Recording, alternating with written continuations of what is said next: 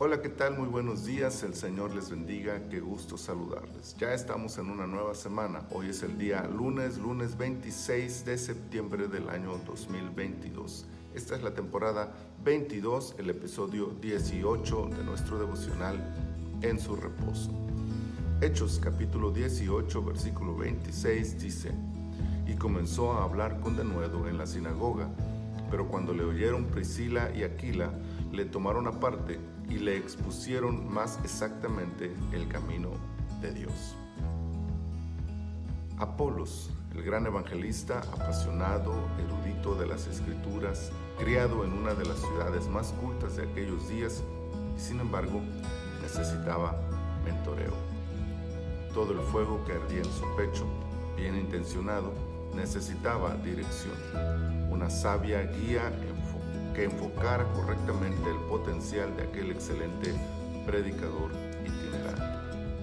Gracias a la oportuna intervención de Priscila y Aquila, sus capacidades fueron pulidas y su ministerio proyectado a logros inimaginables hasta entonces. Con prudencia, paciencia, serenidad y firmeza, los amigos de Pablo se tomaron el tiempo necesario para ayudar a Apolos en su crecimiento. ¿Cómo hacen falta esta clase de mentores que no exhiben, que no humillan, que en privado corrigen, que guían hacia la verdad, que centran el corazón con la palabra? La pasión no debe ser coartada, el espíritu de servicio no debe ser controlado, el amor por las almas perdidas no debe ser encajonado. Un mentor no busca que las personas sean como él o que desarrollen el mismo ministerio. Un mentor observa las habilidades, los dones ministeriales, la visión de quienes llegan a su cuidado y los impulsa para crecer, pero sin quitar aquello que los empuja al fuego del servicio. Un mentor enseña, protege del error, encausa, proyecta y cuando su discípulo está listo, lo impulsa para ir más allá. La región de Acaya se vio enormemente bendecida con el ministerio de Apolos una vez que pasó el proceso de su mentoreo.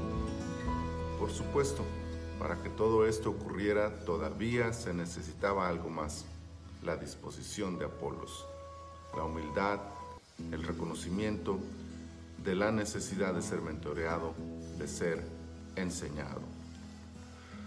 Tanta falta hacen los mentores como la sencillez en el corazón de aquellos que necesitan pasar por ese proceso. Muchas veces la capacidad natural, incluso los dones ministeriales y el éxito alcanzado ofusca la mente, nubla el corazón y evita que se reconozca la necesidad de ser ayudados por otros. Mentores fieles y discípulos humildes traerán épocas de crecimiento ministerial, solidez doctrinal y madurez espiritual que bendecirá la obra de Dios donde quiera que vayamos. Tomemos nuestro lugar en el proceso y honremos al Señor con nuestro servicio. Padre, muchas gracias por este día, por esta nueva semana que nos das y por esta palabra maravillosa. Gracias Señor hubo quien se preocupó por nosotros para mentorearnos, para cuidarnos y ahora Señor algunos de nosotros nos toca ayudar a la siguiente generación. Señor, Permite que tanto el mentor como el discípulo tengan la disposición y el deseo, Señor, de ayudarse mutuamente y de impulsar, Señor, lo que es más importante, el crecimiento de tu obra.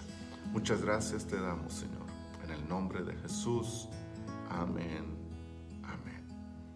Mis amados hermanos, que toda esta semana la gracia del Señor sea con ustedes.